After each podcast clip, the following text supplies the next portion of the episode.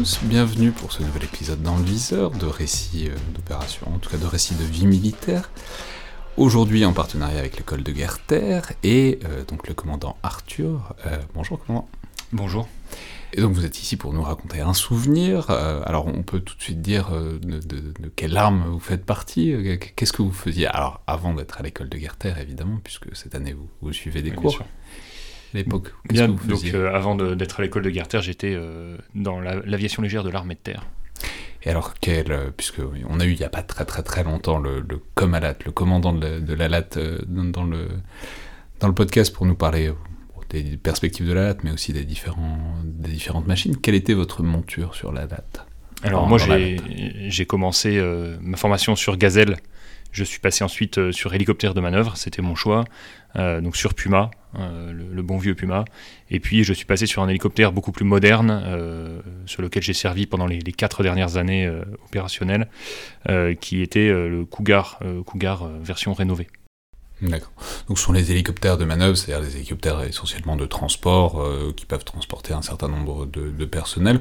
On peut préciser par ailleurs que c'est à peu près pour avoir une idée, c'est à peu près le segment qui correspond au Caïman qui arrive en service actif et qui va probablement remplacer euh, progressivement les Pumas puis les Cougars dans les années qui viennent.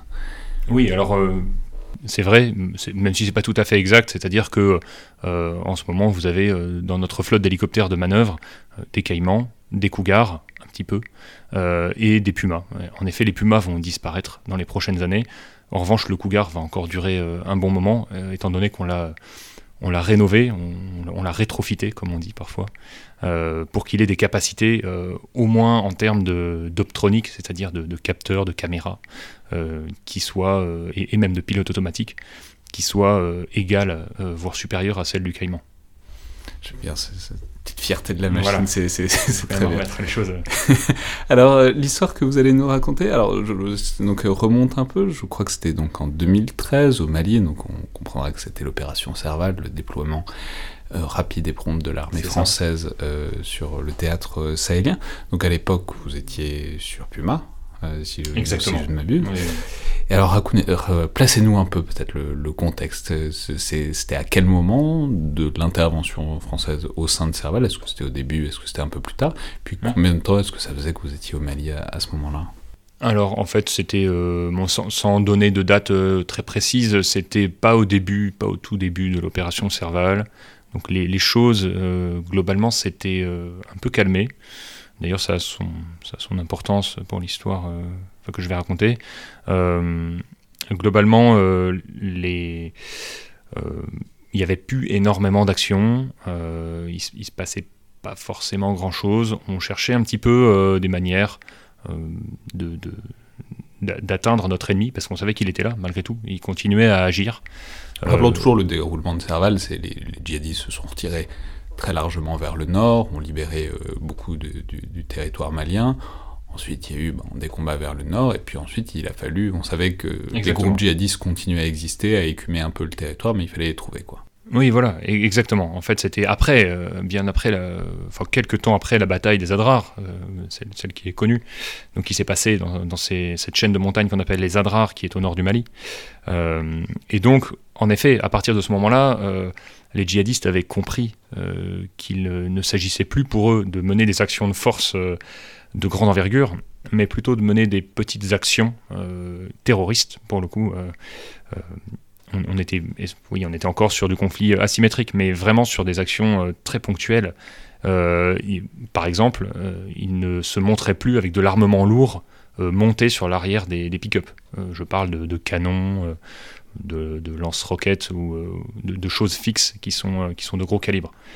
Euh, donc, ça, on, ça, on le ah, voyait. rappelons que l'arme de prédilection des djihadistes, notamment au Sahel, pas que là, globalement le pick-up, hmm. plus, que, plus que tout le reste, mais que donc, euh, quand, on, quand on monte une 12-7, enfin donc une mitrailleuse lourde hmm. à l'arrière d'un pick-up, bah, c'est pratique parce que ça fait une plateforme de tir assez puissante, mais le problème c'est qu'on peut pas le démonter vite. Donc quand, quand vous nous dites qu'ils avaient plus des trucs fixes, ça veut dire qu'ils essayaient vraiment de se fondre dans le paysage. C'est tout à fait ça ce qui se fait moins facilement quand on a une 12-7 à l'arrière du camion, évidemment. Voilà, donc ils étaient plus sur euh, des ce qu'on peut appeler des modes désilhouettés, donc qui se fondaient dans le paysage exactement, tout comme, tout, comme le, faisaient les talibans en Afghanistan, comme, comme, comme tout bon guerrieros. voilà.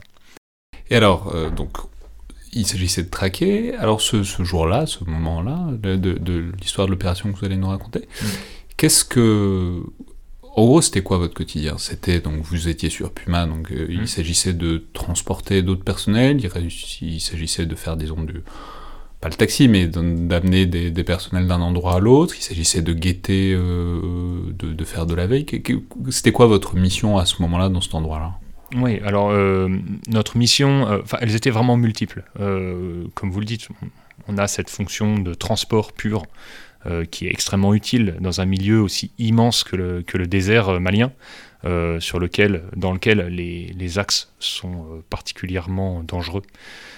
Puisque minés, puisque on peut également s'embourber à la saison des pluies. et surtout, les, délais, les délais de route sont énormes. On n'a pas d'autoroute au Nord Mali. donc notre mission une, de nos missions premières, c'était bien sûr de relier les différentes villes au Mali euh, au profit euh, de la force euh, Serval à l'époque. donc beaucoup de logistique, beaucoup de, fret entre Gao, Kidal et Tessali et Tombouctou, hein, qui sont nos, quatre principales bases, enfin une grosse base Gao et les trois satellites un petit peu à l'époque, même si d'autres se créent, mais c'était les trois principales. Mais il faut faire attention parce que quand on parle d'hélicoptère de manœuvre, on a tendance à, tout de suite penser à, cette fonction très logistique. Euh, mais en fait, euh, nous, on les appelle hélicoptères de manœuvre et d'assaut, euh, tous ces Puma, Cougar, Caïman, parce qu'ils ont une fonction qui, est, essentielle à l'aérocombat moderne, qui est le transport de troupes, l'assaut, l'assaut par air, avec des troupes donc au contact ou proche du contact. Euh, également sur ces hélicoptères, j'en parle de manière un peu anecdotique, mais euh, sur ces hélicoptères, on peut monter euh, des plateformes de tir telles que le canon de 20 ou aujourd'hui, c'est assez récent, des, des, mitrailleuses de, de 12,7 mm.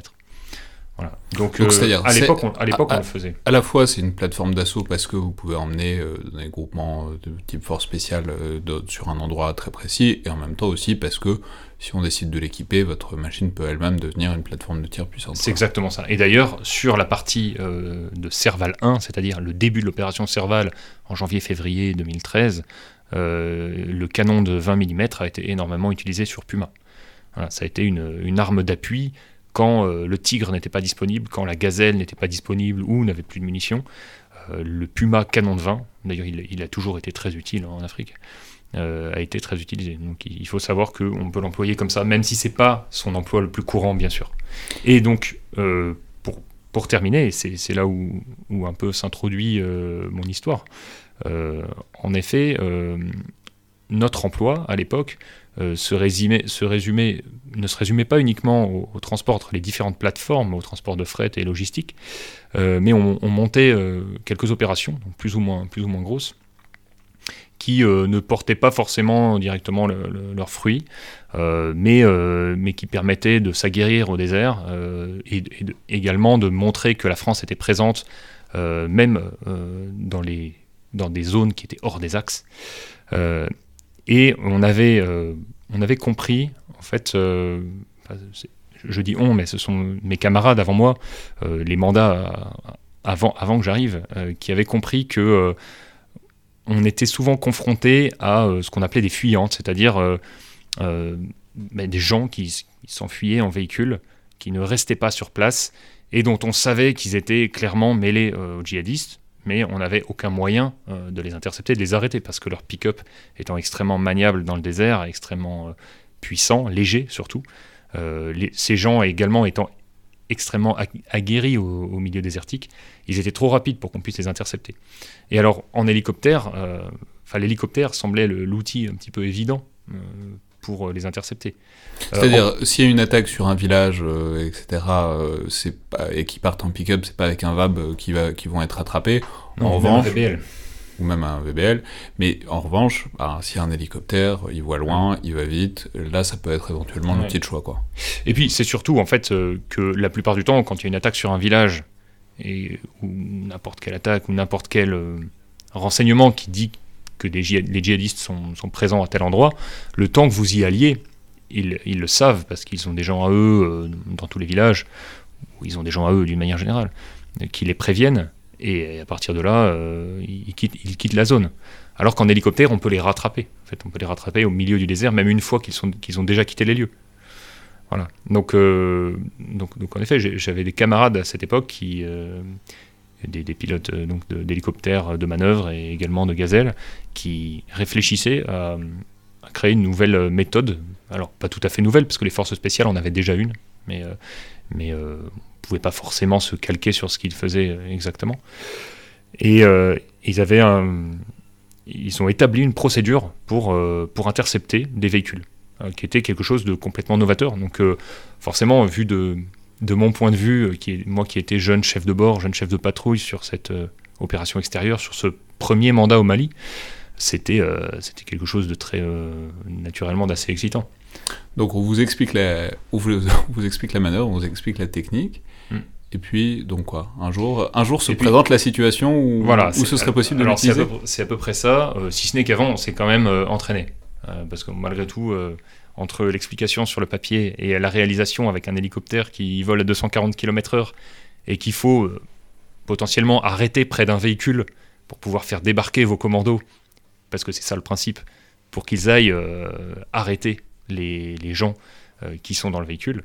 bon, il y a, quand même un, gap. Il faut, quand même s'entraîner un petit peu pour que ce soit réalisé euh, dans des temps assez contraints euh, pour pas que vous mettiez 10 euh, minutes à poser votre hélicoptère à 1 km du véhicule et, puis que ce soit fait en sécurité, que les armes de bord, parce qu'on est armé de, mitrailleuses d'autodéfense, de, mitrailleuses de 762 d'autodéfense à l'arrière sur les hélicoptères de manœuvre, il fallait qu'elles soient dirigées dans la, dans la direction de la cible. Donc tout ça, c'était toute une procédure qu'on devait répéter avant. Donc on l'a répété pas mal de fois sur des, sur des véhicules à nous, hein, bien sûr. Et puis, euh, et puis à vide, à blanc comme ça dans le désert. Euh, euh, et, globalement, globalement ça, semblait fonctionner. Ça semblait pouvoir fonctionner. On avait mis pas mal de limites. Il fallait pas qu'il y ait de l'armement lourd en cabine. Bon, normalement, il n'y en avait pas. Il fallait qu'on puisse compter les gens à l'intérieur pour être sûr qu'on ne s'attaque pas à trop gros et que du coup les hélicoptères aient un souci. Et puis, euh, et puis il fallait qu'on ait du renseignement quand même euh, suffisamment sûr. En tout cas, nous, de notre point de vue d'exécutant, puisqu'on était le dernier maillon de la chaîne, euh, il fallait qu'on ait un renseignement suffisamment sûr, même si on peut jamais savoir, nous, à notre niveau. Et donc, ce jour-là Et donc, ce jour-là, c'était un contexte, donc c'était un contexte assez particulier parce que il y avait eu un événement assez tragique à ce moment-là. on était, on était tous un petit peu, pas, sous le choc, mais disons qu'on était tous euh, remontés, je pense. Euh, on, voulait trouver, euh, on voulait trouver les, coupables, entre guillemets. Et, et ce jour-là, on était déployé sur une, sur une petite plateforme dans le désert, une petite plateforme opérationnelle, et, et on a le renseignement qui tombe. qu'il faut le renseignement selon lequel on a un véhicule qui, euh, qui, a à, son bord des djihadistes euh, qui sont avérés, qui sont confirmés, et que ce véhicule est en visuel d'un, on va dire d'un drone, en visuel d'un drone. Il est suivi par un drone qui peut nous guider jusqu'à lui pour l'intercepter. Et on a l'ordre de décoller et de l'intercepter. Et, et, donc on, on, était prêt, on était en alerte parce qu'on savait que que c'était, on attendait ce renseignement en fait. C'était vraiment quelque chose de, bon, on y croyait à peine. Hein, on y croyait à peine parce que ça, nous paraissait, l'ennemi nous paraissait tellement euh, diffus, tellement difficile à, saisir que ça paraissait dingue qu'on puisse avoir enfin le renseignement solide et qu'on puisse réaliser une interception. Et donc on décolle et on, a volé environ 40 euh, minutes. Euh, en, en, actualisant avec le drone les coordonnées exactes de la cible. Euh, donc on actualisait, le, il faut imaginer qu'on était en vol. Euh, moi j'étais euh, en place gauche puisque j'étais chef de bord. Le chef de bord n'a pas les commandes habituellement parce qu'il doit se consacrer à la radio, à la navigation, même s'il est lui-même pilote. Hein. et donc j'étais chef de bord et je prenais en compte les coordonnées qui m'étaient données par le drone à la radio. Qu'on n'entendait pas forcément très bien, qui étaient codés, donc il fallait les, copier et puis les décoder, parce que on était sur des fréquences qui étaient claires, donc on, on codait les coordonnées avec des lettres. Et, et ça marchait d'ailleurs plutôt bien. Et puis enfin, on, arrive sur le véhicule. Euh, donc en tête de module, on appelle ça un module, une patrouille d'hélicoptères euh, mixte. En tête de combien on, est, on, était, euh, on était 4. il me semble qu'on était 4. Je sais plus si on était 3 ou 4. D'ailleurs, mon souvenir est un peu vague sur ce point-là. on avait un tigre en tête et on avait les deux pumas derrière et un troisième qui faisait un peu la liaison avec les chefs, qui n'était pas, pas censé poser normalement, qui pouvait également emporter du matériel ou, ou des prisonniers supplémentaires. Donc on voit le Tigre, la, super plateforme euh, qui, est là pour euh, ouvrir le, chemin si jamais il y a un truc, et puis ensuite les Pumas chargés de commandos, donc Voilà, c'est exactement ça. Les Pumas étaient chargés de commandos. Oui, j'oublie l'élément le plus important de notre module, c'était quand même les commandos montagne, euh, qui, était, qui, est un groupement qui a toujours été associé à la LAT, à l'aviation légère de l'armée de terre. en tout cas, à ce, à ce groupement, groupement d'hélicoptères qu'on avait là-bas à Gao et, on, opérait quasiment exclusivement avec eux. Enfin, je dis exclusivement, non, c'est un petit peu exagéré. Euh, on, opérait beaucoup avec eux. On aimait beaucoup opérer avec eux parce que c'était, euh, on les connaissait très bien, donc forcément c'est plus naturel. Et puis, euh, bon, ils logeaient dans, peu d'hélicoptères, à cette époque-là en tout cas. ils n'étaient pas très nombreux. Et donc, on arrive sur le pick-up, parce que c'était un pick-up. on avait les informations du tigre qui était en tête. dans la procédure, le tigre devait euh, arrêter le véhicule euh, avant qu'on puisse euh, poser les pumas et poser les commandos. donc le Tigre effectue son, il a l'autorisation de, tir, alors de tir, ce qu'on appelle de, tir de sommation, donc le warning shot. On dit souvent le warning shot. donc il fait son warning shot bien devant le véhicule pour pas que le véhicule risque d'être touché. Parce que malgré tout, on ne sait pas qui est dans le véhicule, on n'a pas une confirmation. voilà. Donc euh, il y a quand même euh, certaines règles à respecter. Donc on, tire devant le véhicule et euh, le véhicule s'arrête. Et donc là, on, se dit, bah, enfin, là, là on touche au but. Et, on se met sur l'axe de poser. le premier Puma en tête, le deuxième, c'était moi, je, le suivais.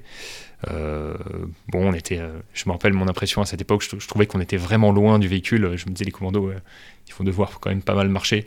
Mais en même temps, on savait, encore une fois, on ne savait pas ce qu'il y avait dans le véhicule. On ne savait pas comment allaient réagir les gens dans le véhicule. Euh, au Mali, et c'est encore vrai maintenant, vous pouvez avoir deux réactions sur une interception de véhicule. Euh, la réaction un peu standard. C'est pas parce qu'ils se sont arrêtés qu'ils sont pacifiques. Non, euh. pas forcément. Ceci dit, c'est plutôt un bon signe. Hmm. C'était plutôt un bon signe. Mais vous pouvez vraiment avoir deux réactions. La réaction standard, c'est le véhicule s'arrête et les, les, gens à l'intérieur ont plutôt peur ou en tout cas sentent qu'il faut rien tenter, que voilà, qu'il suffit peut-être d'attendre, que qu'on va les qu'on va les laisser partir. Euh, et puis il y a la deuxième réaction, plus souvent quand ce sont des, des, grands chefs euh, djihadistes, là le véhicule se met à accélérer, les gens sautent un peu partout, se dispersent dans le désert, ou alors carrément jouent leur va-tout en tirant sur les hélicoptères, tout en sachant que, que c'est la fin pour eux s'ils font ça.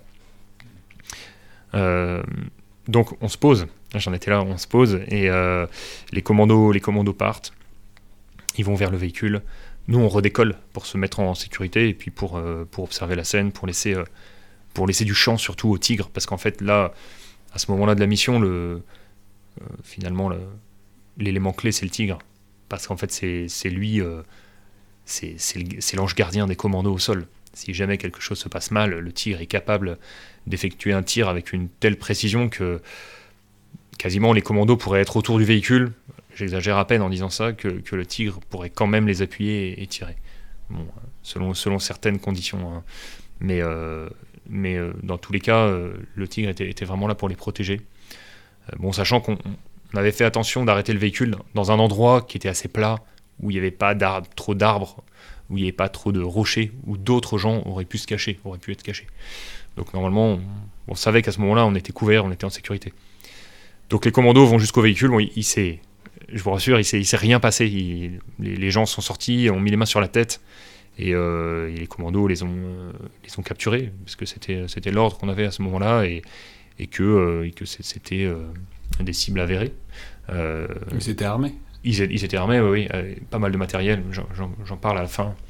Et, et donc, ils nous font les comptes rendus à la radio. Pendant ce temps-là, nous, on suit, on note, parce qu'on sait que on a notre carburant, on va devoir les ramener eux, on va devoir ramener probablement des, personnes sous contrôle, et on va devoir ramener du matériel, parce que le matériel ensuite est analysé. Euh, ça fait partie de toute, euh, l'analyse de la chaîne renseignement. C'est toujours comme ça, c'est la procédure standard. Euh, et, donc, et donc on note, et bon, on a vu que rapidement on pouvait emmener tout le matériel, on était quand même trois, trois pumas.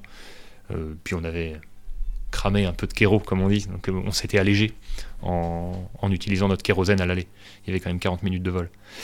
Donc on récupère, on, a, on a enfin le verre récupération de la part des commandos, on se pose, après évidemment avoir fait tous les comptes rendus au drone qui était au-dessus et, qui retransmettaient euh, au, PC central de l'opération Serval.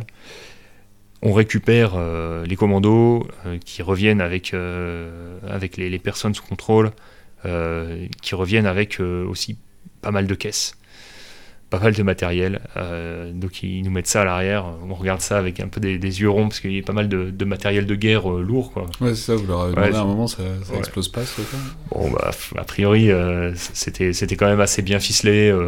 je pense que voilà, les, commandos savent quand même manipuler l'armement. Donc, ils, ils, avaient bloqué tout ça.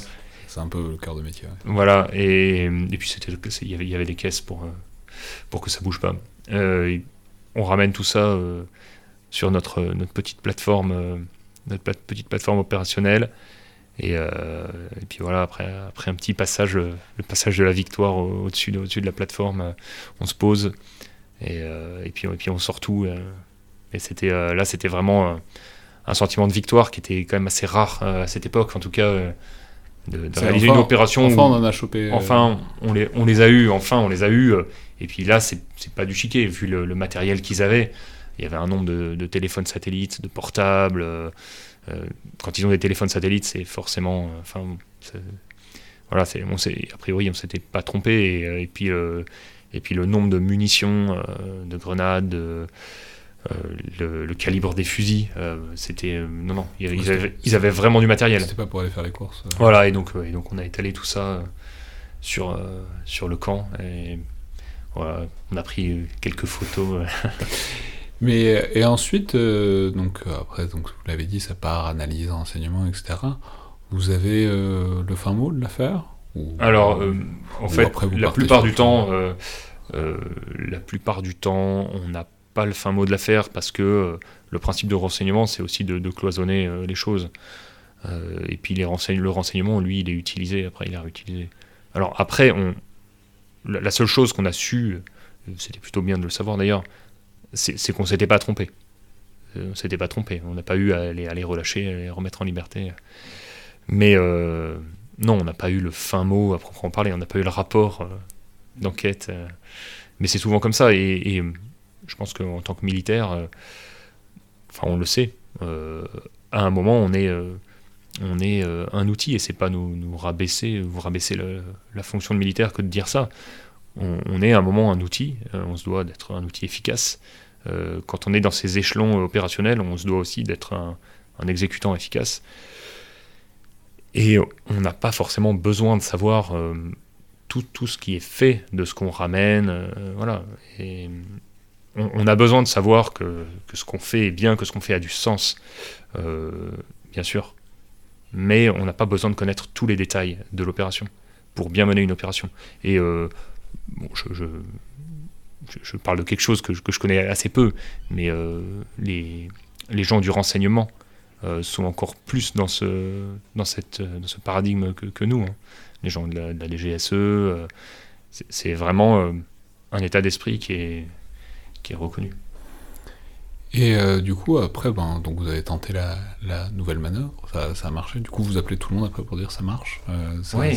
C'est, enfin, je veux dire, il y a un côté parce que quand vous êtes. Euh, enfin, n'importe quoi, on vous apprend des trucs, euh, et puis il y a aussi un degré d'innovation par le bas, c'est-à-dire vous, vous réfléchissez à des choses, vous avancez, vous faites progresser les choses. Est-ce qu'il y a un côté un peu grisant aussi à faire avancer euh, les manœuvres, les doctrines Mais complètement. Là, c'était, c'était vraiment le cas. C'est vraiment quelque chose qui a pour moi, c'est vraiment quelque chose qui a fait date. D'ailleurs, ça, bon, ça a changé de nom plusieurs fois. On avait, on avait mis trois lettres dessus. Euh, et puis, euh, les trois lettres ont changé. les acronymes. Et, et, oui, c'était, c'était vraiment, on avait l'impression d'être au. C'est vraiment, je, le dis vraiment sans prétention, parce que c'est pas moi qui ai eu l'idée de, de, faire ça, de monter ça, mais, mais voilà, de se dire qu'on était au, au début d'un peu d'un changement de, de, mode d'action. Enfin, on, on, était au début d'un mode d'action, qui est un, un, nouveau mode d'action qui a été créé par le bas, comme vous dites, euh, très bien. Euh, euh, c'est vraiment de l'innovation par le bas, quelque chose qui a, été, qui a été intuité quasiment sur le terrain par les gens qui y étaient à ce moment-là, à Servalin, et puis qui a été ensuite un petit peu travaillé, qui a été testé, et puis qui fonctionnait. Et ensuite, quand on est revenu, quand on est revenu en France, quand on est revenu au régiment, après euh, cette, euh, cette, grande mission, euh, donc plusieurs mois après, eh bien on a, fabriqué des briefings, on a essayé de, fabriquer un canevas, une procédure qui soit à peu près standardisée, parce qu'on avait des camarades dans les deux autres régiments. La LAT, c'est trois régiments, enfin la LAT des forces conventionnelles, c'est trois régiments, et donc on se devait de répandre cette procédure en la standardisant parce qu'elle fonctionnait, euh, mais parce qu'il fallait que tout le monde puisse euh, se comprendre. Parce qu'on ne part pas en OPEX, en, opération extérieure, qu'avec son régiment. Parfois on part avec d'autres régiments, même très souvent. Et cette procédure, elle est toujours utilisée. Euh, moi, je, je l'ai refaite, oui, je l'ai refaite. pas sur un mobile, je crois, mais oui, oui, je l'ai refaite de façon peut-être un petit peu plus standard. C'était c'était pas de l'interception proprement parler, mais la procédure, on l'a joué de la même manière sur, euh, sur un, petit village euh, dont on savait qu'il pouvait être euh, tenu par, par l'ennemi. Donc oui, on l'a refaite. Et puis on l'a rejoué surtout en entraînement en France. et maintenant, je crois pas me tromper en disant qu'elle est rejouée quasiment à chaque préparation opérationnelle, qui sont des phases de, préparation juste avant la projection. Euh, donc elle est, elle est rejouée par, euh, par nos régiments dans l'aviation légère de l'armée de terre euh, quasiment tous les, tous les trois mois, puisque c'est tous les trois mois maintenant qu'on part en mission à Barkhane. Voilà, donc oui, c'était vraiment le début de quelque chose, et c'est pour ça que c'est un souvenir, c'est le souvenir un petit peu marquant de ma première partie de carrière opérationnelle, même s'il y en a d'autres, mais celui-là, il est marquant parce qu'on vivait un petit peu cette effervescence de, de tester, d'avoir trouvé un nouveau mode d'action encore une fois, moyennement nouveau, parce qu'il était fait par les forces spéciales, mais, mais pour nous, il était, il était vraiment nouveau. Et, euh, puis ça fonctionnait. Donc euh, c'était sympa. On, ça changeait euh, des opérations extérieures d'avant, celles qu'on faisait au Tchad, à Djibouti, en Côte d'Ivoire, qui étaient parfois un petit peu plus tranquilles, un petit peu plus conventionnelles.